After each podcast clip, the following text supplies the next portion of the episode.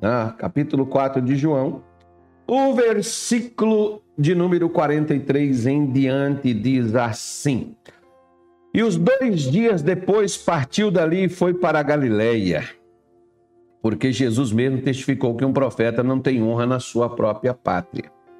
Chegando, pois, a Galiléia, os galileus o receberam, porque viram todas as coisas que fizeram em Jerusalém no dia da festa, porque também eles tinham ido à festa. Segunda vez, foi Jesus a Caná da Galiléia, onde da água fizera vinho. Inclusive, foi o primeiro milagre que Jesus realizou no seu ministério. E havia ali um oficial do rei cujo filho estava enfermo em Cafarnaum. Vamos dar uma paradinha aqui e vamos por parte. Primeira coisa, ontem na nossa live nós falamos daquelas pessoas que às vezes só recorrem a Deus por causa do milagre, por causa da bênção, por causa da necessidade que elas têm, né? E nós mostramos isso aqui na nossa live. Claro que no culto a mensagem foi outra, o mesmo texto nós utilizamos, mas abordamos outras coisas, porque a Bíblia, como diz uma certa professora, que ela diz o seguinte: a Bíblia é que igual uma cebola, você vai tirando a casca e vai aparecendo outras cascas, né? E até a cebola fica toda descascada. Mas Assim é a palavra de Deus. Você vai estudando ela, meditando nela e as coisas vão aparecendo. Nós vemos que este homem, por exemplo, que era um oficial do rei, da alta, né, digamos assim, da alta sociedade, tinha um problema na sua casa. Se fosse um problema financeiro, ele não iria atrás de Jesus o rei resolveria. Se fosse um outro problema administrativo que tivesse alcance de qualquer pessoa, um problema político, por exemplo, digamos assim, ele não iria a Jesus, ele tinha lá no palácio acesso às pessoas que resolveriam essa pendência para ele. Mas ele tinha um problema de família ele tinha um filho doente, enfermo, num estado avançado, a sua doença, e ele não podia e não tinha quem fizesse nada por aquele filho.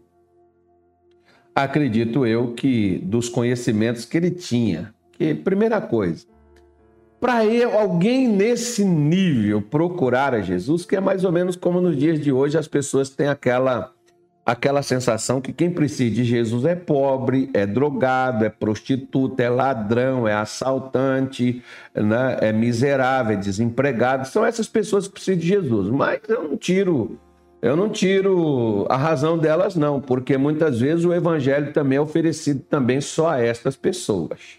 Né? Ah, você que está aí assim, você que está assado, você que está dessa, você que está destruído. Vem cá que eu vou pôr a mão na sua vida, sua vida vai mudar, as portas vão abrir, seus caminhos vão direitar, enfim. Né? Deus vai te dar um emprego, Deus vai, eh, por aí afora vai. Né? Às vezes também ah, as pessoas fazem isso porque existe quem as conduz nessa, nessa condição. Mas nós podemos ver, minha senhora, meu senhor, que problema todo mundo tem. Independentemente da sua classe social, do seu nível de instrução, independente de você ser um advogado, um engenheiro, um médico, um dentista, um trabalhador, um homem do campo, independentemente de você ser um pastor, um missionário, um profeta, um obreiro, né? você tem problema. Porque onde tem gente, vai haver problema. E se você, por exemplo, tem uma família, você vai ter problema. Como tem aquelas pessoas que têm alguém, não é elas. Aqui, por exemplo, não era o oficial do rei que tinha um problema, mas ele tinha um filho enfermo na sua casa. problema não era dele, o problema era do filho. Como às vezes você tem aquele problema que não é seu, é a sua filha que está com problema. Ah, é o seu filho que está com problema, é o seu pai, é a sua avó, é o seu neto, né? é o seu sobrinho que está com um problema com os vícios, com as drogas, com uma doença, que está com um problema financeiro, que está desempregado, enfim. Né? Às vezes o problema é variável, mas afeta tanto quanto qualquer um outro problema vai afetar. Como mais ou menos. Às vezes as pessoas têm aquelas coisas de estar perguntando assim: Anilton, o que, que dói mais? Dor de dente ou dor de cotovelo? Não, Anilton, você, você está levando lá para o lado amoroso, não é? Você já encostou seu cotovelo assim no lugar, bateu, dói para chuchu. E aquela outra dor também dói. Mas vou mudar então a pergunta. Já que tu está aí zombando da minha pergunta, então eu vou fazer para você uma pergunta. O que, é que dói mais? Dor de dente ou dor de cabeça? A de dente? É, se você me fizesse essa pergunta, eu não saberia responder a você. Dor de dente eu já tive, dor de cabeça eu nunca tive. Não sei o que, que é isso. A gente fala, eu tô com a minha cabeça para partir. Eu não sei. Nunca tive dor de cabeça. Já tive pressão alta, mas a cabeça não estourou, não. Não doeu também, não. Ah, diz até alguns que a pressão é a mais perigosa que a silenciosa, né? Que ela não dá, no, ela não dá, ela não dá sinal. Pois é. Mas você imagine bem, nenhuma das dores presta, Nilton. Por quê? Porque o sujeito, quando está com dor de cabeça, ele quer aliviar ela. O sujeito, quando está com dor de dente, se for necessário arrancar o dente sem anestesia, ele prefere arrancar do que ficar com aquele dente doendo. Porque nenhuma dor presta. O ser humano não foi feito para ter dor. Tanto é que você vai ver que a Bíblia diz: Ele levou as nossas dores sobre si. Porque desde que Deus criou o ser humano, Deus criou o ser humano para ser feliz, para ser uma pessoa realizada, para ser uma pessoa completa. Mas você sabe que veio a queda do homem, né? a queda da fé na vida do ser humano, e veio então, com essa queda, veio os problemas da vida. Veio a dor, veio as doenças, veio as moléstias, veio as intrigas, veio as discussões, veio as confusões, veio essa coisa toda como acontece em muitos lares. Se falasse aqui, não, que esse aqui estava um mendigo que tinha seu filho, tá, não, você não, não é que as pessoas pensam que problema só tem quem é pobre. Não, quem tem dinheiro também. Eu já fui, por exemplo, visitar pessoas riquíssimas, que às vezes eu não sabia nem como entrar naquela casa lá, mãe. Pessoas riquíssimas, mas cheias de problemas cheia de problemas emocionais, pessoas que tomam tranquilizantes né, para dormir e não dormem, pessoas que fazem terapias, fazem tanta coisa e não resolve a parada, a gente que não consegue dormir, gente que não consegue ter um diálogo dentro de casa, que é só briga, ofensa, difamação, calúnia, aquela coisa toda que acontece no meio da família. Como todas essas coisas. Então, o que que acontece? Você vê que este oficial do rei, ele vai ter com Jesus. Diz o versículo 47, que ele fez o seguinte: ouvindo este que Jesus vinha da Judéia para a Galiléia, foi ter com ele e rogou-lhe que descesse e curasse o seu filho, porque já estava à morte, ou seja, o filho estava à beira da morte. Ia morrer, certamente, não tinha remédio, não tinha medicamento, não tinha mais nada, perdeu-se o controle, como muitas vezes você vê aí que certas doenças, quando não se controla mais, infelizmente a pessoa vai precisar de um milagre ou de um caixão. É a realidade. Né? Ou milagre, só o milagre pode salvar. Né? Já, já ouvi fatos, bocas de médicos, por exemplo, né? como o médico chegar a dizer assim: olha, todo medicamento, procedimento, é, aumentamos até a ingestão disso aqui hum, para salvar. Agora não depende mais de nós, o corpo tem que reagir, agora é Deus, agora é a fé, agora é alguma coisa. Ou seja, vai chegar uma hora que talvez você precise de um milagre. Como então, pastor?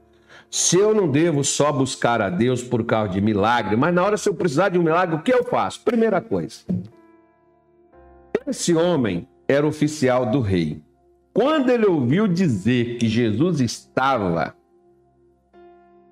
na Galileia, ele sai da sua casa e ele vai até onde Jesus estava.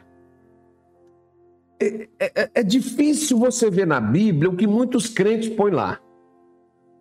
Sabe aquela coisa de gente que quer um pastor na casa, o pastor no hospital, o pastor não sei aonde, o pastor lá no meio do mato para fazer uma visita, para levar um óleo, para botar um sal, uma farinha, alguma coisa? Pois é, botaram isso na cabeça dos crentes, os crentes sempre querem que as coisas sejam feitas assim. Você não vai ver Jesus ir até as pessoas, propriamente, ele ia até os lugares. Né? Eu me lembro, por exemplo, que eu estava até me lembrando de uma entrevista do. Uh, estava vendo um pedaço da entrevista de um, do presidente da República e ele falando do pai que era protético, que depois virou daqueles. daqueles como é que chama? Aquele, lembra daquele pessoal antigamente, Anilton? Que eu esqueci o nome que dá isso aí né? E, e, fazia as próteses, fazia as dentaduras das pessoas e depois a pessoa também arrancava o dente e tal, aquela coisa, extraía. E lá na nossa, no tempo da minha infância, tinha um senhor, saía lá de Brasília, de Minas, ia lá para o interior de São Francisco, Minas Gerais, né? que é tudo ali encostadinho, 50 quilômetros. E ele ia para lá, para a casa do meu pai, lá na, onde meu pai vivia. E ali as pessoas que tinham problemas né, de dente doendo, dente quebrado, dente podre, cariado, não tinha, não negócio, aquele negócio de, de, de fazer aqui as coisinhas, botar aqui a massinha, tirar os tacos, tirar aqui, não, pega logo o buticão, aquele alicatão assim, ó, e arranca aquele negócio, parece aquele filme de faroeste, né? Põe um uísque, bebe, bebe um e vai pá. Não, não, não. Lá não bebia, não. Não tinha anestesia, às vezes não tinha anestesia, não pegava, o dente estava inflamado, o cara queria arrancar o dente, o doutor, o, o camarada que arranca. É, não é protético, não, como é que é, gente? Esqueci o nome desse pessoal que faz isso, mas não é dentista, né? E era até proibido. O presidente falou que o pai dele fazia, foi várias vezes até levado na delegacia por causa disso, né? Aí esse senhor lá, por exemplo, ia lá e aquela galera todinha, quando ouvia falar, ó, oh, doutor fulano, chamava ele até de doutor, tá chegando aí. E saía gente de tudo quanto é buraco para chegar lá para poder arrancar um dente, extrair um dente, né, fazer alguma coisa, tirar uma raiz, um pedaço do dente que ficou ali né, na boca, aquele negócio todo. As pessoas iam. Da mesma forma era na, naquele tempo.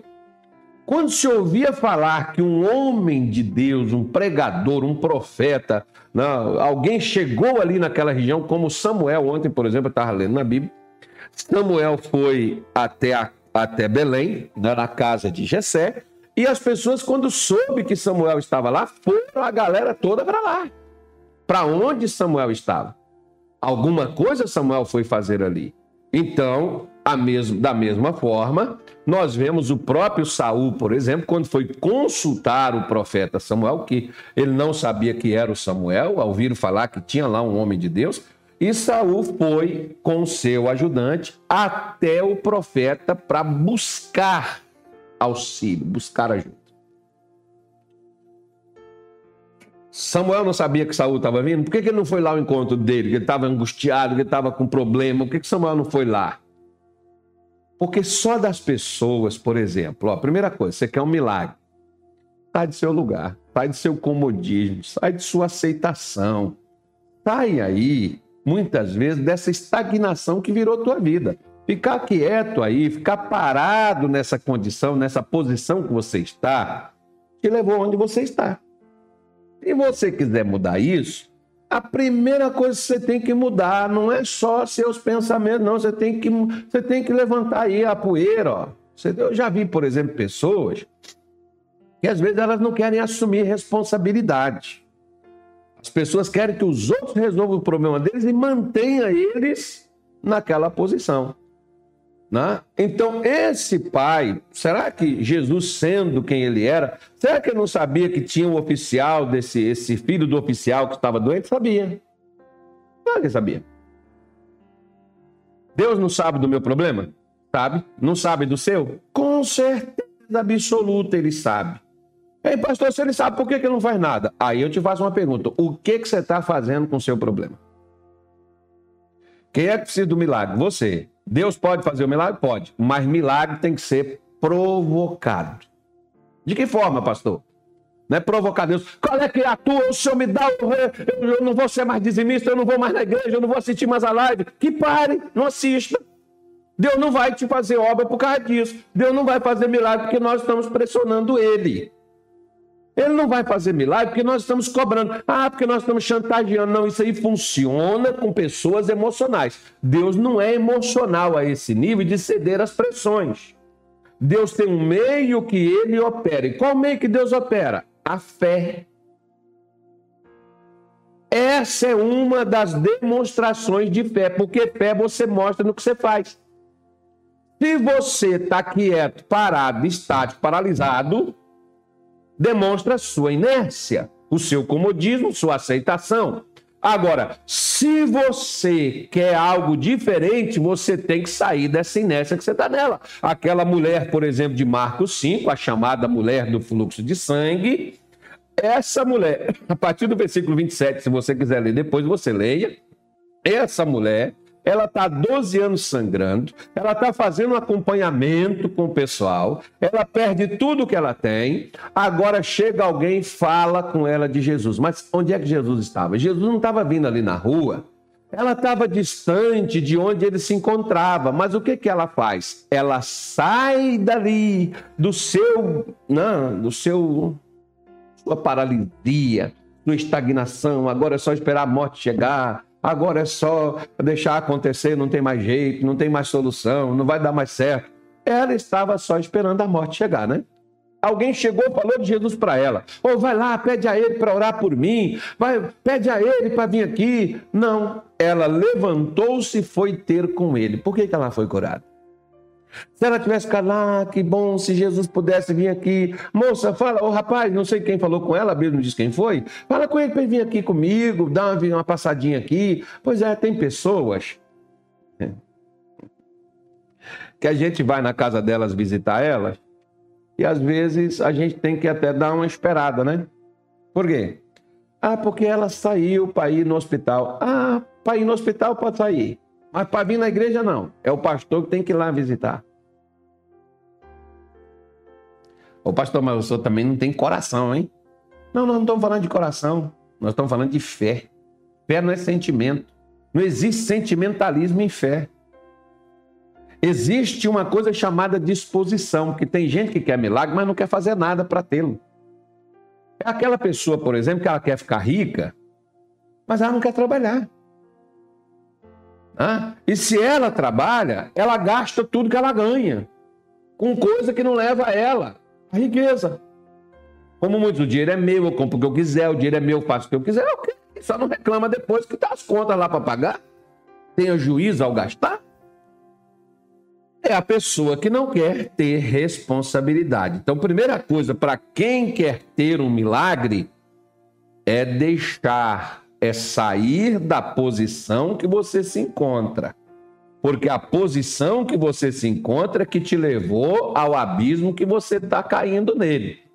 Se você permanecer aí, Jesus está logo ali, mas nada poderá fazer por você. Esse oficial do rei sai da sua posição, porque existe uma coisa, sabe? Você já imaginou o camarada chegar e dizer assim: existe pessoas, um probleminha, só para você poder entender. Existem pessoas que elas dizem assim: se quando eu estava bem eu não fui para a igreja, agora que eu estou mal é que eu não vou mesmo. É? Isso demonstra quem você é. O que, que você é? Você é um orgulhoso.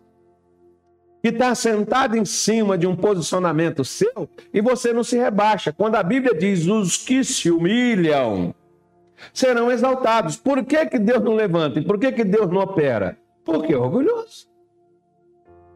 Sabe aquelas pessoas que têm, precisam de um milagre, mas elas têm vergonha de pedir?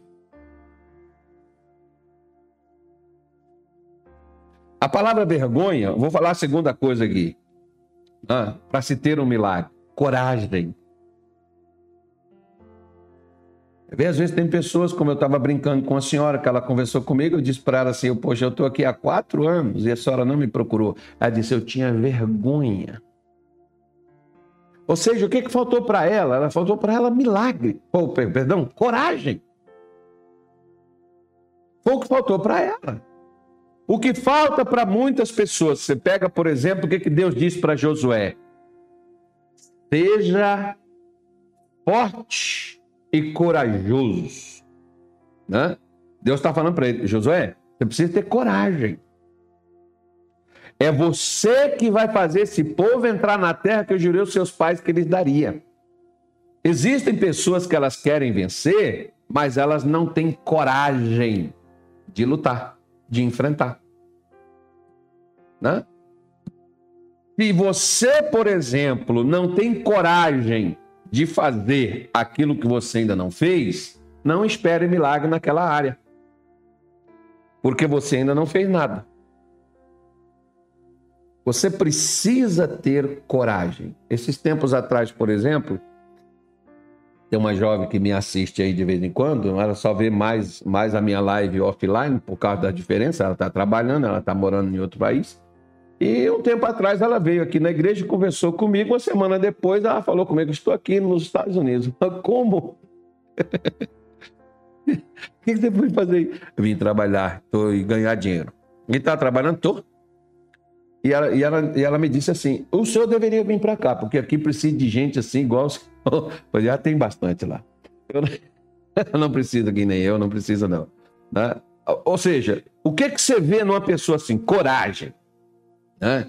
A coragem de ir para um lugar desconhecido, de com a cara e a coragem, como diz lá em Minas Gerais, de não, de não, de não titubear, de não, de não amedrontar, de não se apequenar, de enfrentar aquilo ali. Hoje ela está bem lá, já tem uns dois anos que ela está. Dois não, 2019, até mais de tempo que ela está para lá. Né? Foi 2018 que ela veio comigo aqui. Já tem esses anos todos que ela está para lá, já está bem. Mas o que, que ela teve que ter? Ela teve que ter coragem. Para mudar os rumos, para mudar a história dela, para mudar a vida dela, para alcançar aquilo que ela almejava. Pois é, você quer alcançar algo, você precisa de coragem. Você não pode ser uma pessoa normal, comum. Você não pode ser uma pessoa retraída. Você não pode ser uma pessoa que se apequena. Você não pode ser uma pessoa covarde. E o que o covarde faz? Ele retrocede. O covarde, ele não quer enfrentar. O covarde, ele não quer lutar, mas ele quer conquistar. Mas Deus nunca abençoou covardes. Ele sempre abençoou pessoas de coragem. Você imagina, por exemplo, esse oficial, Jesus poderia falar assim: é agora que seu filho está morrendo, você veio, né? Só que Jesus não faz isso e não fala. Ele teve que ter coragem para enfrentar críticas, ou teve coragem para poder enfrentar a zombaria dos outros que queriam dizer assim: Ei, você foi aí, ó, você foi atrás do rabino, você foi atrás do curandeiro, rapaz, deixa de ser bobo, deixa de ser louco. Você tem que ter coragem de enfrentar críticas. Né? Você tem que ter coragem de enfrentar os que pensam contra você. Você vê que hoje, por exemplo, às vezes as pessoas não têm coragem mais nem de se expressar, né? Porque expressão hoje tá difícil aí de, de suportar. Mas vida que segue. Aí o que que acontece? Tenha coragem. Enfrente os seus medos, enfrente as suas dúvidas, enfrente as suas tristezas, enfrente as suas dificuldades. Se posicione, se levante. Faça a coisa acontecer. É tu que farás. Deus não estava falando, Moisés, Josué, eu vou fazer você entrar. Deus disse, tu é que farás. Seja forte e corajoso. Tenha bom ânimo, coragem. Ter bom ânimo é ter coragem.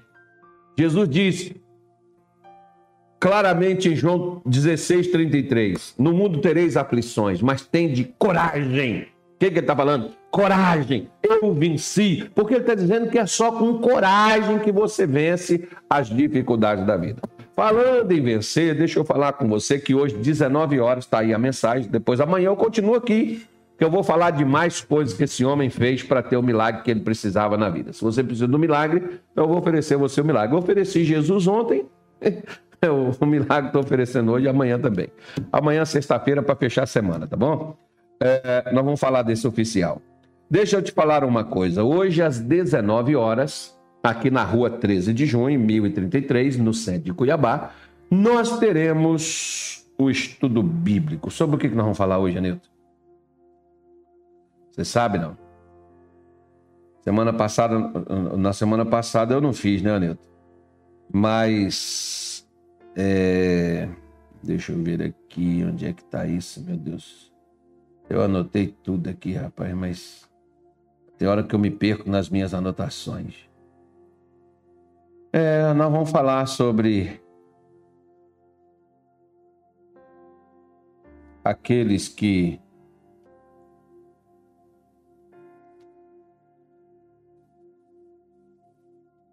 é, dom, chamado e missão. É isso só que eu queria dizer, que o Anilton não consegue me lembrar. Mas o Anilton está pior do que eu na memória. Por isso é que eu tenho outra memória aqui. Estava procurando na minha outra memória, na minha outra memória aqui, essa essa declaração para a gente poder fazer, tá bom? Então, sexta-feira, às 8, meio-dia, 3 e 19, a libertação. Sábado, 19 horas com a juventude, o sabadão aí, ó. É aquele dia, é o, o encontrão. Não, não encontrão. Como é que chama aquilo, Anilton? Não, não é não, Anilton. Tem um outro nome aí que eles botaram aí agora. Até me mandaram aqui, deixa eu ver aqui. É um trem, é um trem. Ô, Anilton, você não é mineiro, não, Anilton? Só na convivência você tá pegando esse trem, rapaz? O que, que é isso, meu Deus do céu? Deixa eu pegar aqui o jovem aqui que vence aqui. O jovem que vence me passou isso aqui hoje. Eu ver aqui. Aí, ó. Tá aqui, ó. Ih, rapaz. Não é nem ó. Night. Viu? Tá igual tanto. Esses caras ficam querendo americanizar. Ah, nós, nós somos brasileiros, rapaz, nós somos português. Esses caras ficam botando esses títulos americanos. Gostamos muito da América, gostamos dos americanos, amamos o mundo todo. Mas a nossa língua é português, ponto final, acabou. Mas quem quiser usar outra coisa, que use. Nós viramos um país livre. Tem gente que deve pensar, esse cara é doido, tá treinando, né? Não tô nem treinando, nem sou doido, nem vou ficar mas, mas posso zoar vocês no tempo. Mas graças a Deus. Vamos fazer a nossa oração de hoje, então? E deixa eu só lembrar a senhora e o senhor que se a live é sua igreja, a igreja é sua live, as contas vai ficar fixada aí na, na nossa live aí. E você pode encaminhar o seu dízimo, encaminhar aquela sua oferta especial, fazer aí o Pix, olha a doação aí, ó. E quando aparecer Igreja Internacional da Graça, esse mesmo, pode passar mil, dez mil, um milhão, pode passar os cem mil, aí manda o recibo para cá. 65981145179. Deus abençoe você abundantemente. Vamos fazer a nossa oração. Senhor Deus, em o nome de Jesus, eu quero te apresentar como as pessoas, Senhor, que pediram orações para os seus familiares, conhecidos, parentes meu Deus, como aquelas, Senhor, que estão nesse momento fazendo um tratamento médico, aqueles, ó Deus, que estão passando por uma crise familiar, aqueles que estão enfrentando adversidades financeiras, aqueles que estão, meu Deus, enfrentando a dor da perda, aqueles que estão enfrentando a solidão, aqueles que estão enfrentando o divórcio, aqueles que estão enfrentando, meu Deus, a separação, aqueles que estão, Senhor, nesse momento lutando para continuar a sua existência nós oramos e te apresentamos estas vidas, como aqueles num tratamento intensivo, numa clínica de recuperação, aquelas pessoas que estão lutando pela vida. Nós oramos e pedimos ao Senhor que alcance estas pessoas, que guarde-as, meu Deus, debaixo da tua proteção e que manifeste, Senhor, o teu poder sobre cada uma delas e destrua e frustre qualquer plano de Satanás contra elas, contra a família, que frustre, meu Deus, qualquer levante do inferno dentro desta casa, o que traz a frieza conjugal, a separação, o que traz, meu Deus, a confusão dentro deste lar, o que traz, Senhor, o esfriamento, o que traz, meu Deus, as confusões, o que traz, Senhor, os vícios, nós nós te pedimos, coloca o teu poder, neutraliza em nome de Jesus a força da magia, do encanto e que todo mal seja desmanchado e vá embora, e saia, e desapareça, e largue, e abandone e deixe estas pessoas em paz. Senhor, abençoe cada uma delas. Coloque a tua bênção sobre elas. Proteja, guarde, livre, abençoe. Que o sorriso volte a esse rosto, que a paz volte a este coração e que essa pessoa seja feliz. Nós oramos e te pedimos isto no nome de Jesus.